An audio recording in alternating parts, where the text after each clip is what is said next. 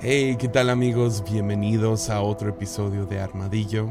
Es el episodio 240 y se llama Padre, perdónalos.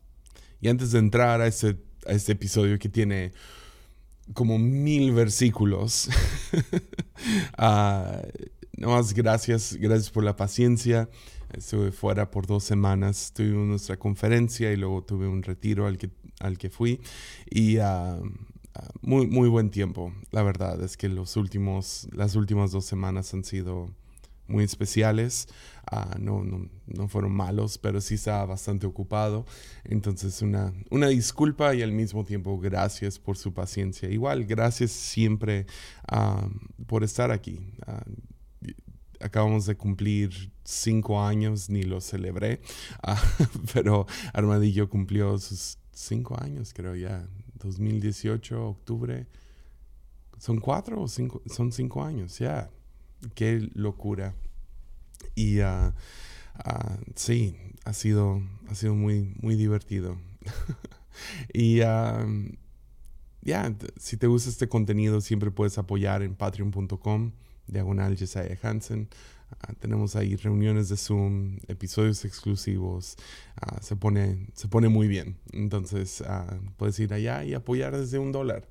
Eh, no, no, es mucho, especialmente ahorita si recibiste un aguinaldo.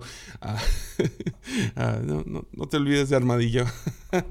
Entonces, ya, con eso dicho, entremos a este episodio. ha sido algo que he estado, que he estado cargando en el corazón por unas por las últimas dos semanas, uh, medio más dejándolo cocinar. Uh, sabía que ese iba a ser el próximo episodio, pero, pero fue bueno darle un poco de, de tiempo para respirar, cocinarse uh, y todo eso. Y estoy emocionado. Entonces, con eso dicho, dos, episodio 240, Padre, perdónalos. Y comenzamos con este versículo. Lucas 22, 32.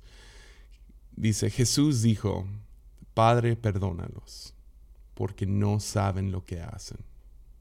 Ya. Y uh, el contexto de esto, me, imagino que, que, muchos sabrían cuándo fue que Jesús dijo esto. Siento que es uh, conocimiento popular, uh, pero para los que no, Jesús dice esto mientras está colgado de la cruz. después de unas nueve horas, de ser uh, acusado falsamente, llevado ante tribunal, mentiras dicho de él, uh, después de eso torturado y uh, azotado y traicionado por la gente que ama, por la nación que ama, por la religión que ama. Es, es, es horrible. y en medio de toda esta tortura, abuso, trauma, Jesús ora, Padre, perdónalos, porque no saben lo que hacen. Y todos pasamos por tiempos así, a lo mejor no tan, tan extremo como Jesús en la cruz, pero todos pasamos por temporadas donde somos tentados a devolver el golpe. Alguien te traiciona, alguien habla mal de ti, alguien te deja de hablar, uh, alguien, ya, Habla mal de ti detrás de tus espaldas, alguien te deja un comentario en Facebook, alguien te, uh, te trata con menosprecio. Y el primer impulso es devolver el golpe. Entonces, lo que Jesús modela en la cruz es literalmente increíble. Es sorprendente. Porque Jesús, unos versículos antes, es bastante claro acerca de cómo, cómo él podría llamar a una legión de ángeles que detuvieran todo esto. Y aún así Jesús absorbe todo este abuso, trauma, sufrimiento uh, causado sobre él.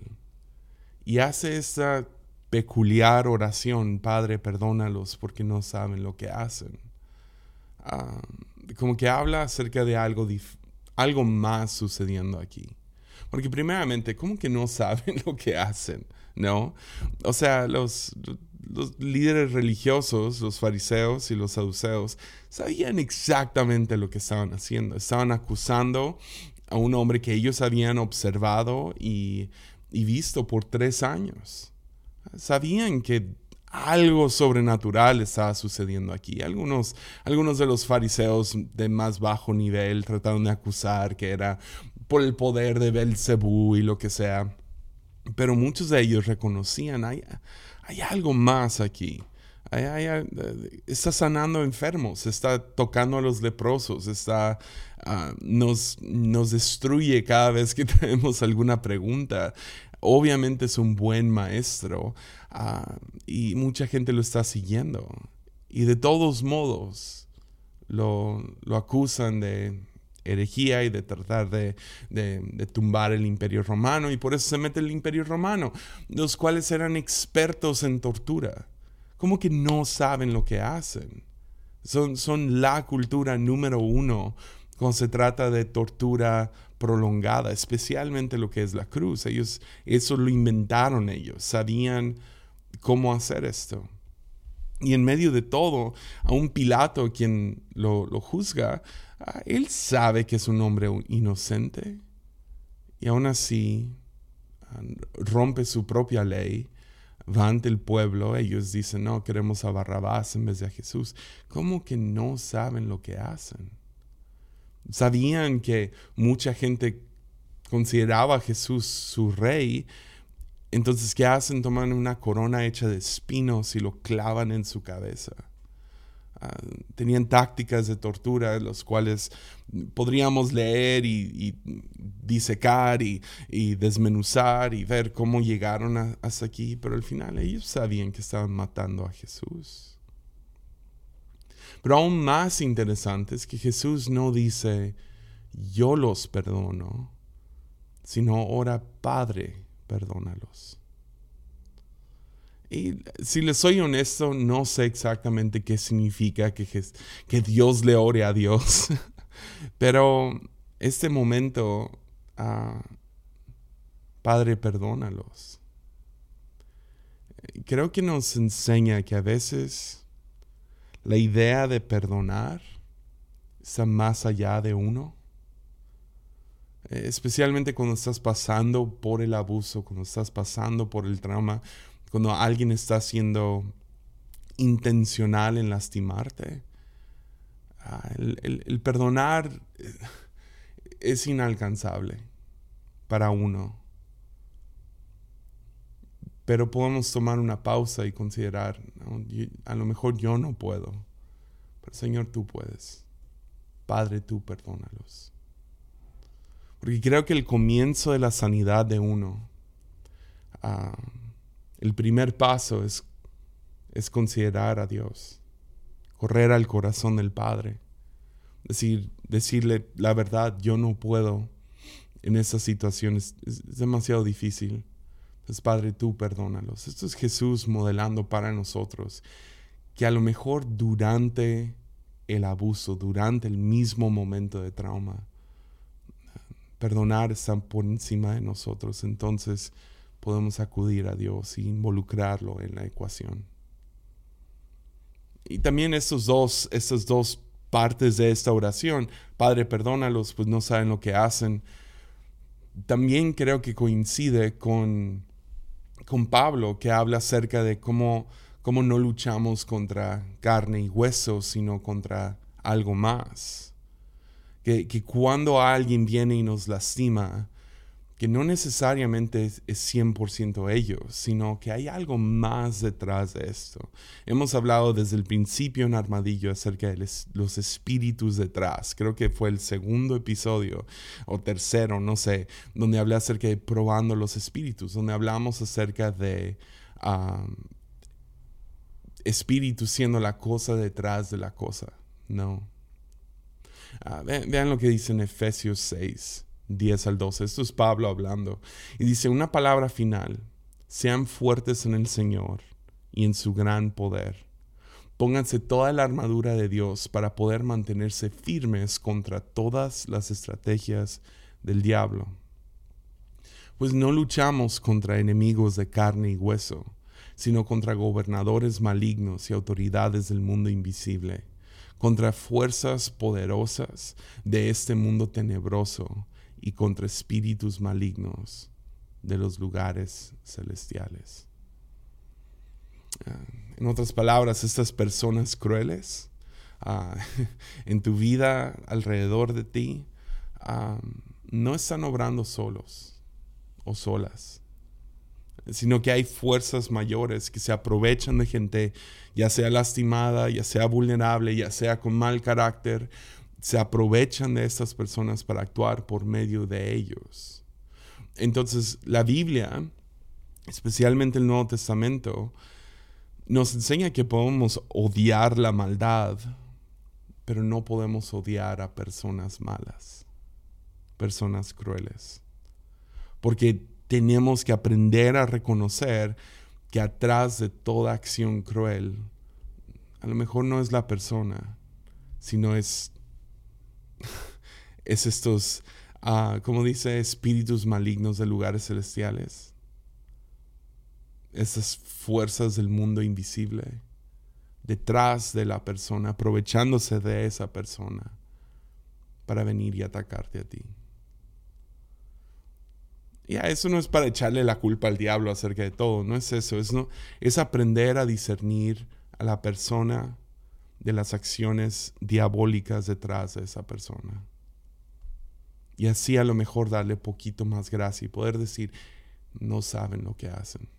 Sí, a lo mejor saben armar un chisme, sí, a lo mejor saben usar sus palabras, sí, a lo mejor no saben manejar, a lo mejor saben exactamente lo que están haciendo, pero al mismo tiempo no saben.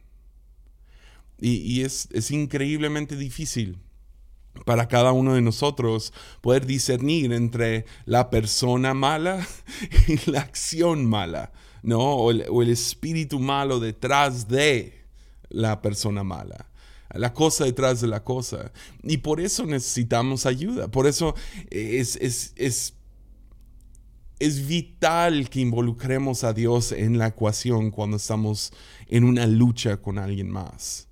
Cuando estamos por devolver el golpe. Cuando estamos listos para, para retribuir y traer venganza contra tal persona. Jesús, por más que lo amo, dijo cosas bastante frustrantes acerca de nuestra relación con otras personas. Ah, un ejemplo va a ser Mateo 5, ¿no? Mateo 5, empezando en el versículo 38. Vean, vean lo que dice aquí. O sea, eso no es, eso no es cosa, eso no me gusta. Esto no va a ir en una placa aquí en mi oficina o en mi casa, si me entiendes, ahí en el baño. Pero Jesús dice lo siguiente. Dice, han oído la ley que dice que el castigo debe ser acorde a la gravedad del daño, ojo por ojo y diente por diente. Ahora, pausa. Eh, esto sí está en la Biblia, es, parte de la ley, ¿ok? Y creemos que Dios puso bendición, maldición, bendición si sigue mi ley, maldición si no. Y nos dio como que una manera de vivir. Sigan esto, ¿verdad? Y acabo de hablar de esto en, en la serie de Ezequiel nadie realmente puede vivir al estándar de la ley y es parte de lo que hace la ley, es enseñarnos que no podemos por nosotros solos, sino necesitamos el Espíritu Santo que nos impulse a vivir de tal manera y encontrar vida y vida en abundancia, pero la ley llegó en un buen momento. O sea, por ejemplo, o sea, creo que nuestros impulsos de adentro, si alguien, si alguien me, pega en la cara y me saca un diente, uh, yo no quiero nomás sacarle un diente, yo quiero tumbarle todos los dientes. ¿No? Tú, me lastimas y me sacas un ojo, yo quiero dejarte ciego. ¿No?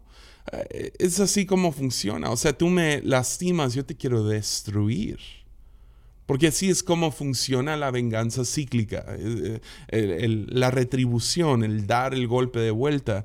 Tú me pegas una vez y yo te la voy a devolver más fuerte para enseñarte que no te debes de meter conmigo. Entonces, cuando llegó la ley era un balance, ah, ayudó a que, a que no, o sea, en un mundo de ese tipo, todos se iban a quedar ciegos y molachos, ¿no? Entonces llega para medio, ok, debe de ser, como dice, debe ser acorde a la gravedad del daño. Entonces alguien te lastima, puedes lastimarlo, pero de la misma O sea, ojo por ojo, diente por diente. Pero Jesús no se queda ahí. Eso tiene sentido para justicia y lo que sea, pero Jesús lo lleva a otro nivel. Y, vean, es muy interesante las palabras que usa Jesús aquí. Dice, pero yo digo, una poniendo su autoridad encima de la ley, pero yo digo, no resistas a la persona mala.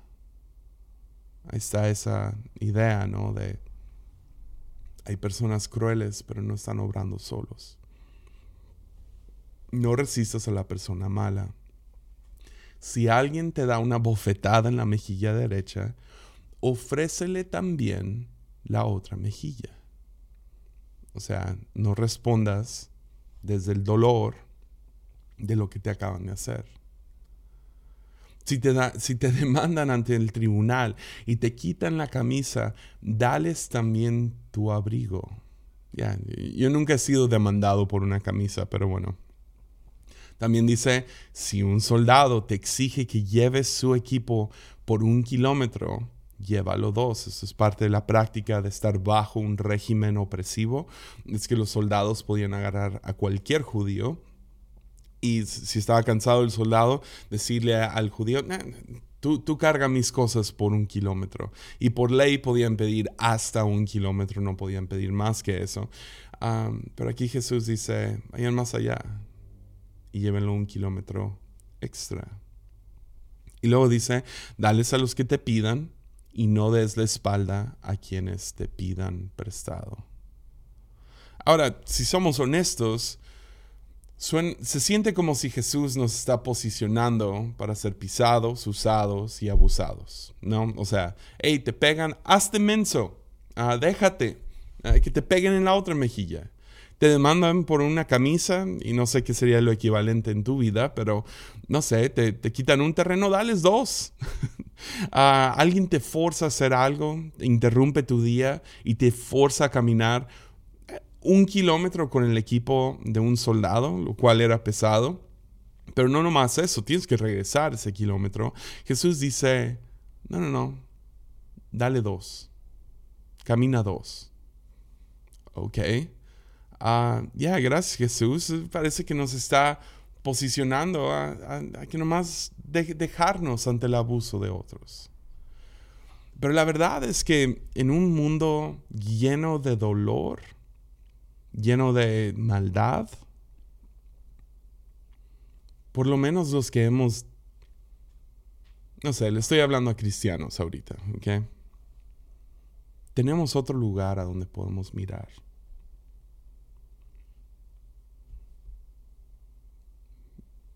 Tenemos un Dios de donde viene nuestra, nuestra fuerza, nuestra provisión.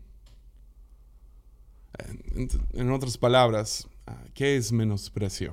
¿No? Porque cada tipo de abuso y ah, golpe, lo que sea, es un tipo de menosprecio. ¿no? Entonces, menosprecio es, tú vales esto, tú sabes que vales esto, ¿no? Y para los que solo están escuchando, tengo la mano muy arriba. Tú vales tanto. Y luego alguien llega y te trata aquí abajo, ¿no? Otra vez, estoy tratando de... Estoy haciendo las mímicas, pero, pero para los que solo escuchan, hay una deuda entre una mano y la otra. Existe una deuda. Tú vales esto, pero te tratan de tal manera, mano muy abajo y se crea una, deuda.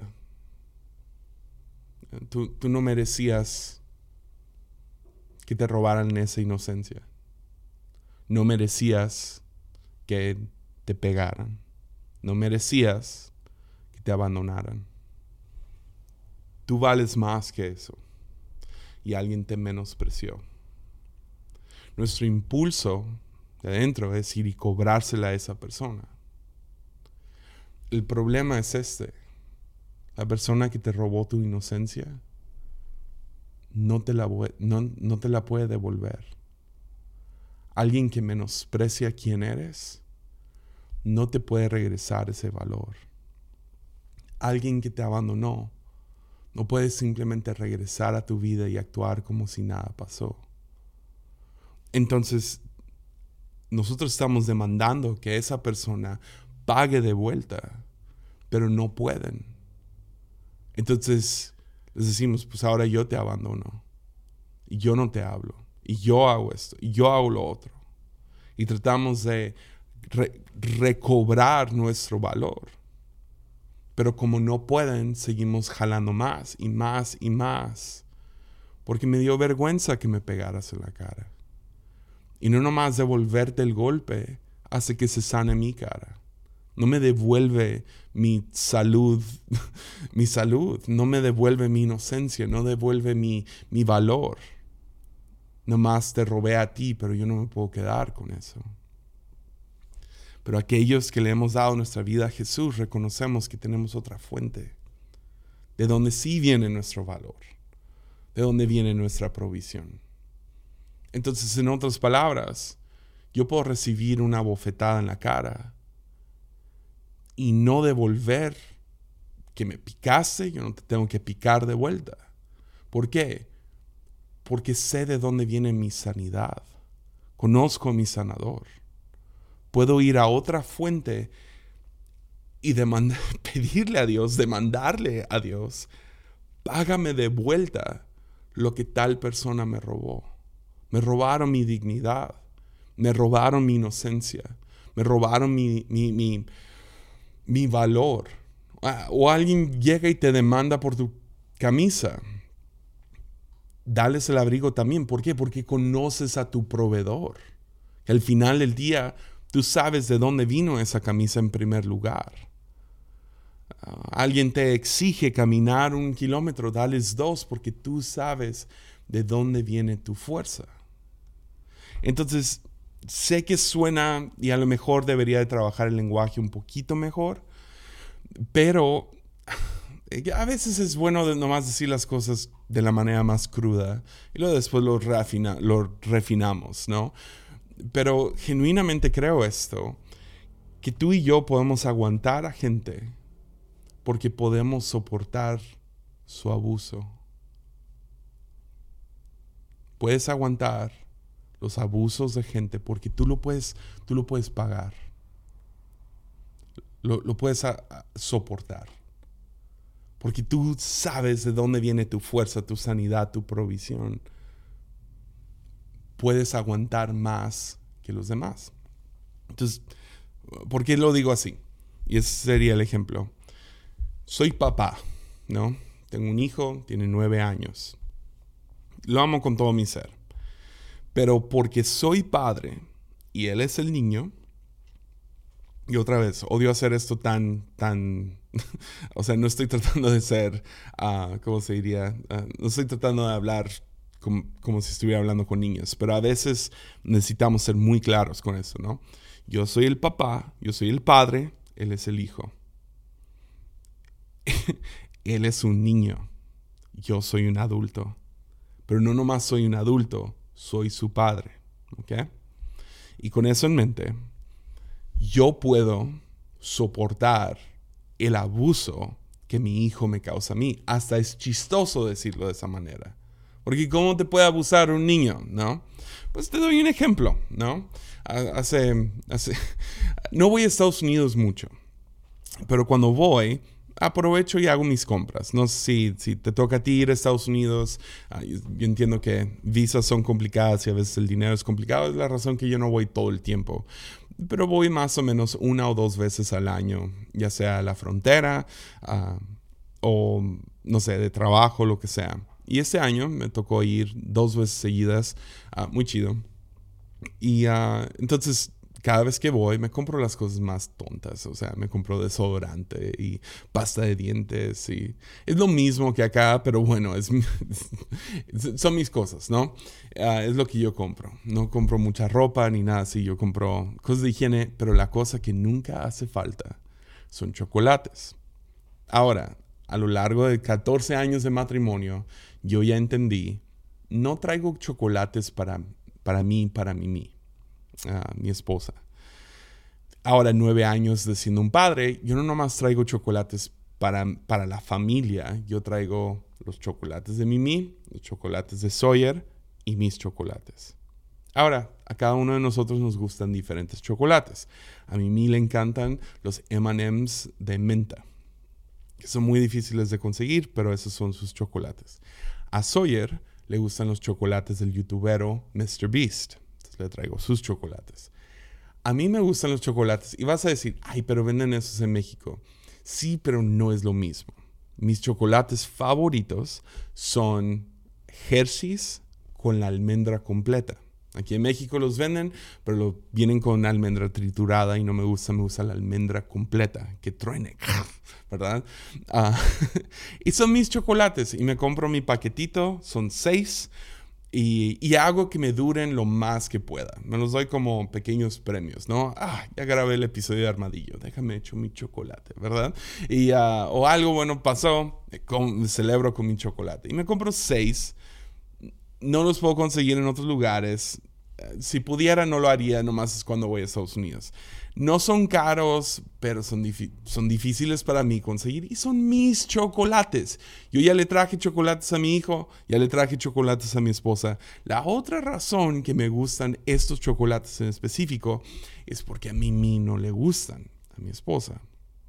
Ahora, por años, a mi hijo tampoco. Pero gracias a los compas, que ni sé qué es, como una caricatura, son unos youtuberos. La verdad no estoy, no sé, no sé. Ah, no sé quiénes son. Ah, pero son unos como personajes tipo caricatura. Hicieron una obra aquí en Tepic, o bueno, alguien hizo una obra vestido de ellos. Sacaron una canción que se llama Chocolate con almendra. Y esta canción pegó duro con algunos niños, especialmente con mi hijo. Se la pasa cantando todo el tiempo. Chocolate con almendra, chocolate con almendra, dame chocolate, ¿ok? No le gustaban antes, pero ahora que salió esta canción, es su cosa favorita, ¿no? Entonces Sawyer, yo compro mis chocolates, los traigo a Tepic y luego tuve que salir de viaje. Me comí tres de esos chocolates me quedaban tres.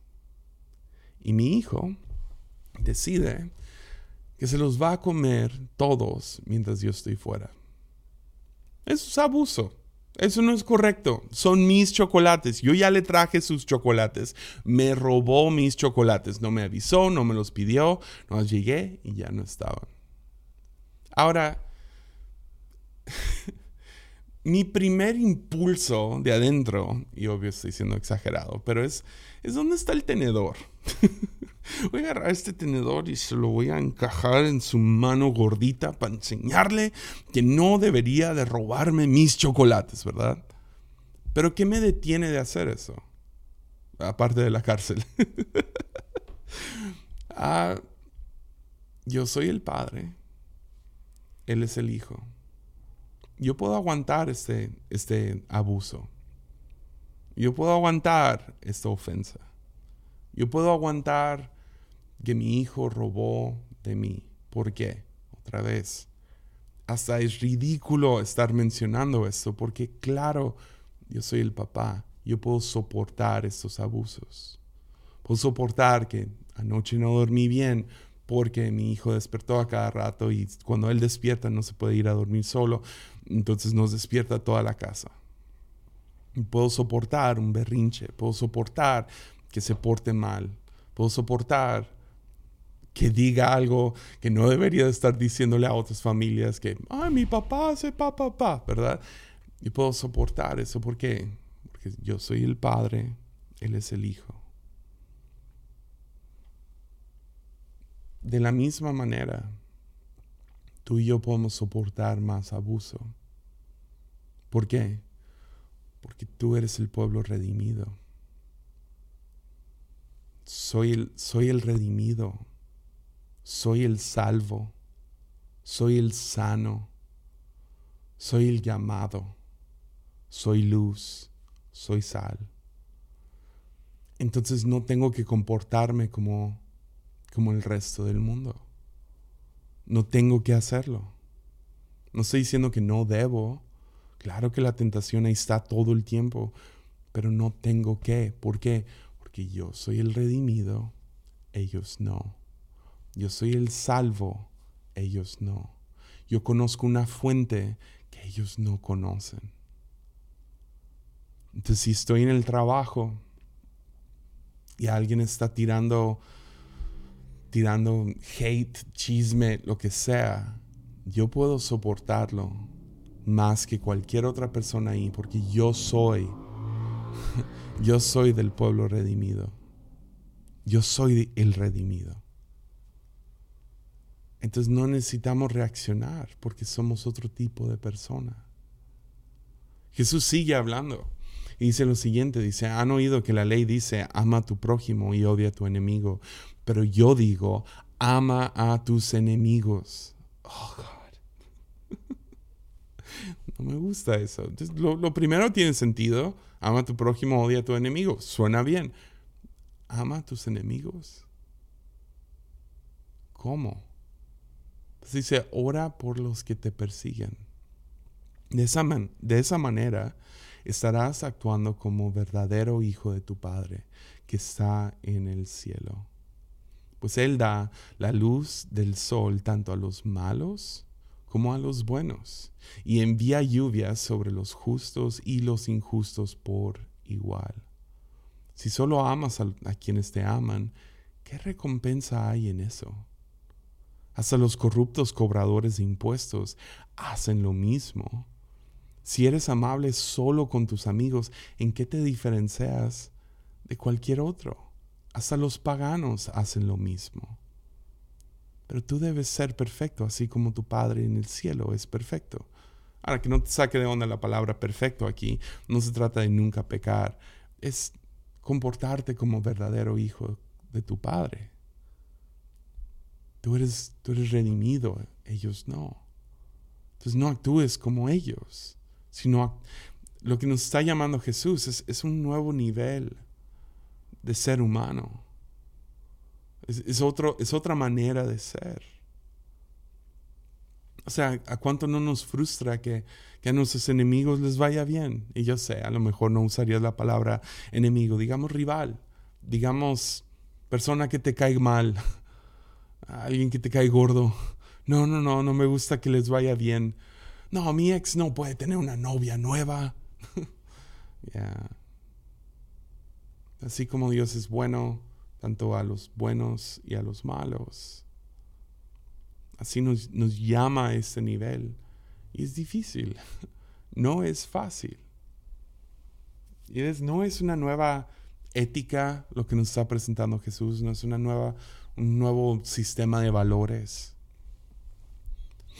Nos está llamando a otro, a otro tipo de violencia, donde no peleamos contra hueso y sangre y hueso, carne y hueso, sino peleamos contra el mundo invisible.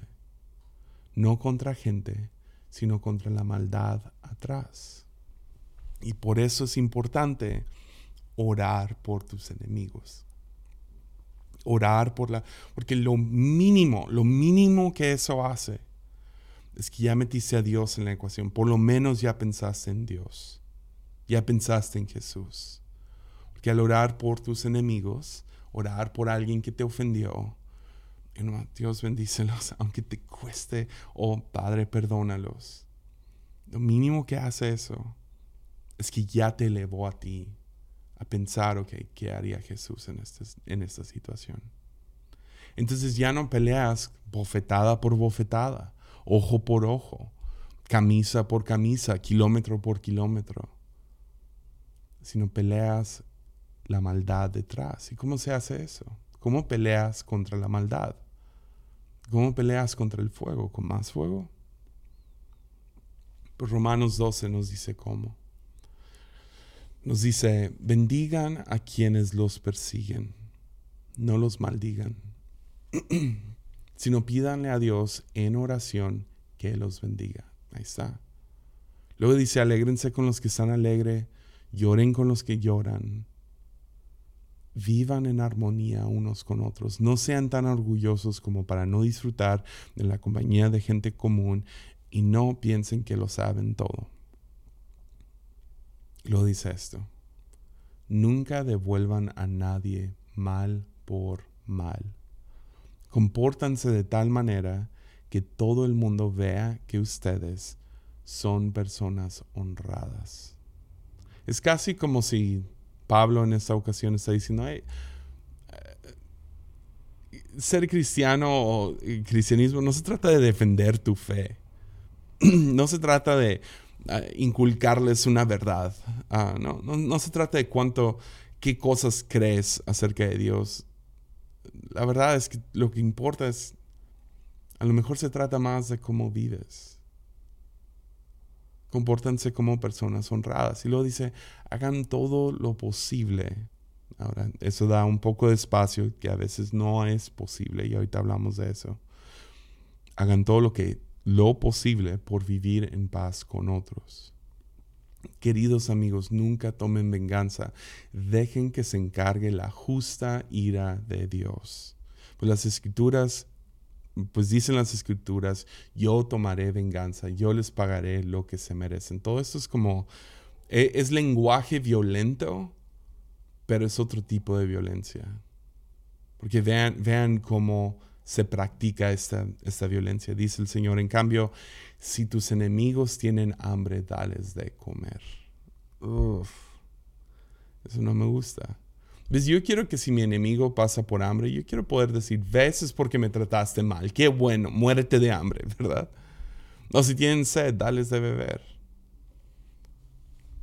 Y vean otra vez, lenguaje, lenguaje violento. Dice, al hacer esto, amontonarás carbones encendidos de vergüenza sobre su cabeza. Y escuchas eso y por lo menos para mí, sí, quiero ponerles carbones encendidos en la cabeza. Ah, el problema es que el fuego de Dios nunca duele. Eso tiene que ser referencia a cuando Isaías estuvo ante Dios, sea en una visión o en, cuerpo, está ante Dios. Y Dios lo llama a ser profeta y él dice, es que no puedo porque tengo, tengo los labios impuros. Y un ángel baja y agarra un carbón encendido y lo toca contra sus labios. Y siempre se me hizo interesante que el ángel tenía que avisarle. Porque ves un carbón encendido en mis labios, yo me daría cuenta, ¿no?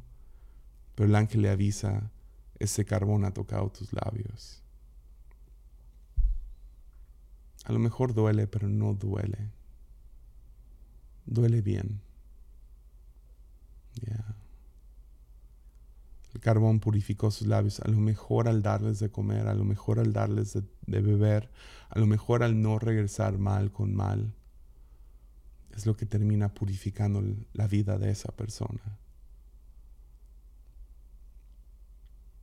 Y termina diciendo, no, no dejen que el mal los venza, más bien venzan el mal haciendo el bien. O sea, en otras palabras, espíritu contrario. Pero ves, al mismo tiempo yo sé, yo sé, y hemos hablado de esto antes en Armadillo, pero hay, ciertas personas con las cuales necesitas distancia. No, no, no puedes estar cerca de ellos, no puedes confiar en ellos. Hay gente tan entregada a la maldad que, que ocasionan que tienes que poner límites, tienes que levantar barreras. Me acuerdo hace, hace unos años, ah, estuve, visité un, un zoológico y ah, era el cumpleaños de Sawyer, pero al mismo tiempo que fuimos a este zoológico, yo iba en este viaje muy frustrado con una persona. estábamos, estábamos, o sea, chocando mucho, mucho, mucho. Y no importaba qué hacía, no importaba qué decía, no importaba a dónde iba, no, no, importaba cuánto, cuánto quería escucharlo, cuánto parecía que no podía hacer nada sin ofender a esta persona y que, y que atacara de alguna manera muy injusta. Y era de esas que nomás da vueltas y vueltas en tu cabeza todo el día. Te, te, tiran tus ninjas mentales, te dejan de hablar y no sabes por qué. Ah, feo, una riña ahí con una persona. Y uh, me acuerdo que fui al zoológico. sé que suena muy feo, pero así fue. Ah, ¿Alguna vez has visto un animal y te recordó a una persona? sé que suena muy feo, pero a veces ves un perro y te recuerda, ah, me recuerda a mi abuelito, ¿verdad? Y, o, ves un gato y, ah, se parece a mi hermana, o actúa como mi hermana. Ah, fue así, entré al zoológico y yo, yo, quiero ver tigres, pero no los quiero ver de cerquitas. Yo, yo, estoy muy feliz con la barrera enorme entre yo y el tigre, entre yo y el león, entre yo y el oso, entre yo y el gorila, ¿sí me entiendes? Ah, y me acuerdo que, que, vi este animal, y no voy a decir cuál, pero sí aventó sus heces. Ah, pero estoy ahí, vi, vi este animal y, y no, no sé, me di cuenta de la barrera, que creo que es muy obvio, ¿no? Y sentí como que Dios me habló y me dijo, así, levanta una barrera. Hay algunas personas que tienes que aprender a amar de lejos. Y a lo mejor, a lo mejor te das cuenta que yo no puedo pasar más de 15 minutos con mi padre, o con mi mamá, o con mis hermanos, o con mi primo, o con ese trabajador. Tengo que levantar barreras, tengo que cuidar mi vida y no los puedo amar de cerca. No puedo ser vulnerable con ellos, no puedo, no puedo estar mucho tiempo con ellos, no puedo pasar una fiesta con ellos, no me puedo sentar de un lado de la mesa a la otra con ellos. Y ah, entonces hay algunas personas que amamos de lejitos, ¿no? Hay, hay gente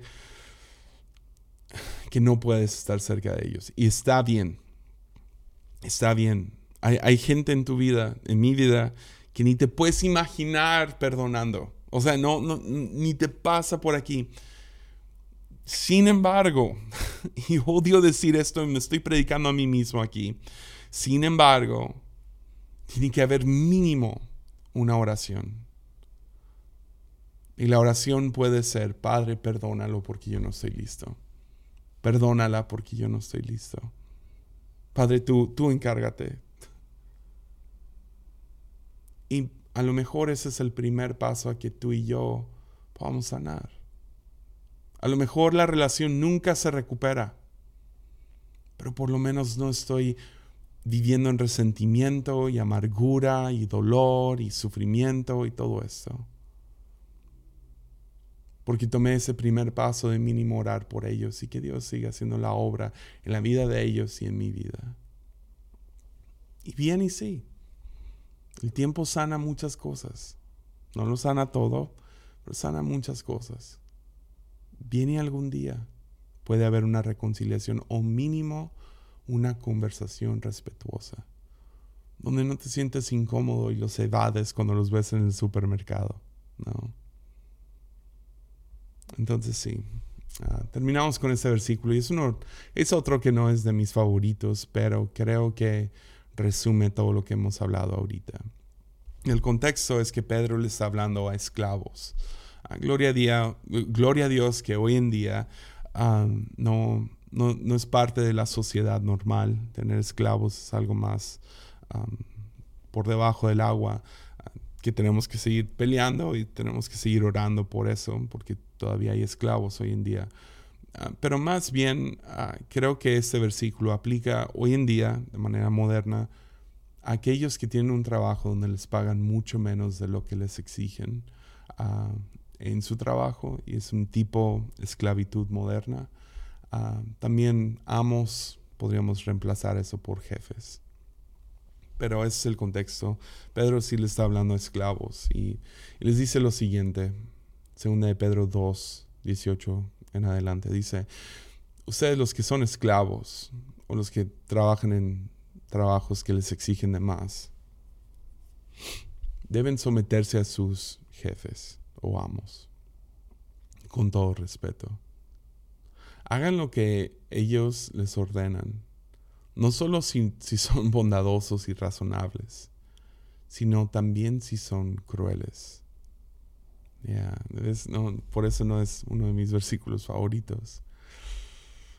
Versículo 19 dice, pues Dios se complace cuando ustedes, siendo conscientes de su voluntad, y esa es la clave, lo oraste, trajiste a Dios a la ecuación.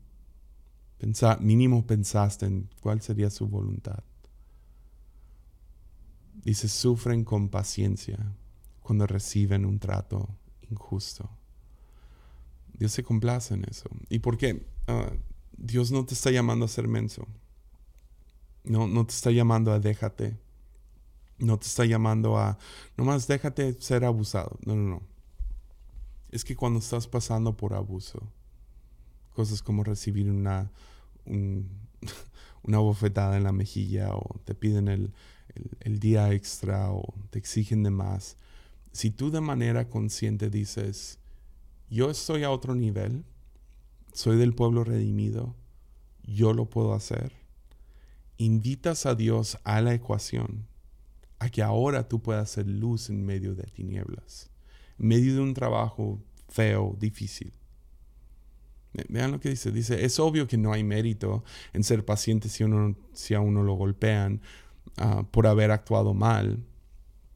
Pero si sufren por hacer el bien y soportan con paciencia, Dios se agrada con ustedes, de ustedes. Ahora, ¿por qué? Pues Dios los llamó a hacer lo bueno, aunque eso signifique que tengan que sufrir tal como Cristo sufrió por ustedes. No me gusta, personalmente no me gusta esto, porque lo que yo quiero leer es Jesús sufrió para que tú no tengas que sufrir.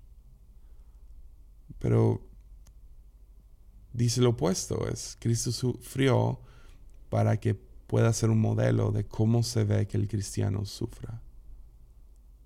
Él es su ejemplo, dice, y deben seguir sus pasos. Ahora, Pedro, Pedro hizo esto. Pedro no está pidiendo así nomás, deben de seguir sus pasos. Pedro fue crucificado y sufrió bastante, fue martirizado por esto. Entonces, aunque nos choque, um, creo que sí es el camino. Versículo 22 dice, Él nunca pecó y jamás engañó a nadie. O sea, en otras palabras, no merecía esto, no fue algún tipo de karma, no fue porque la regó. Este sufrimiento fue completamente injusto. Pero, sin embargo, Versículo 23, no respondía cuando los, lo insultaban, ni amenazaba con vengarse cuando sufría. Dejaba su causa en manos de Dios, quien siempre juzga con justicia. Él mismo cargó nuestros pecados sobre su cuerpo en la cruz. ¿A qué se refiere esto? no está hablando de los pecados que cometemos coloquialmente, ¿no? Cada día. Hay un lado de eso que sí, pero es que la humanidad mató a Dios. Eso está hablando.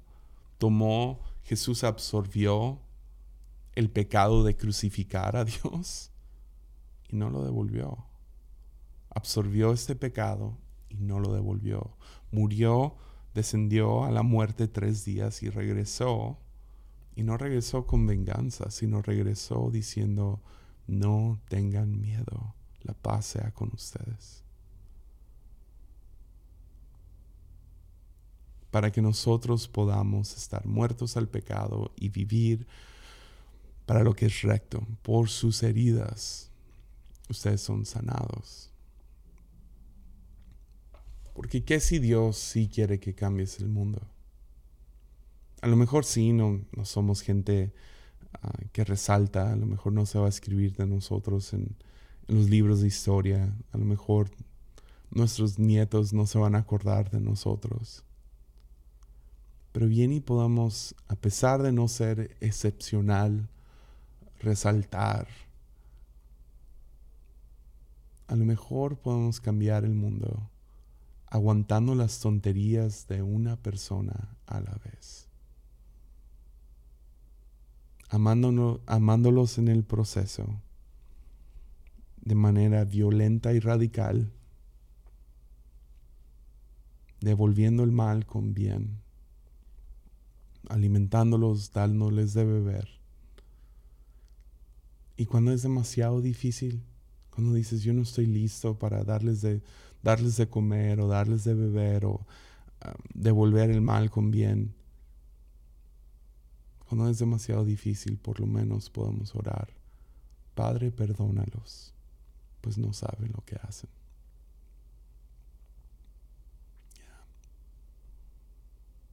Bien y así es como empieza a cambiar la familia. Bien y así es como empieza a cambiar la cultura de tu trabajo. Bien y así es como cambia tu familia inmediata. No sé. Ahí lo vamos a dejar. Nos vemos aquí el próximo jueves.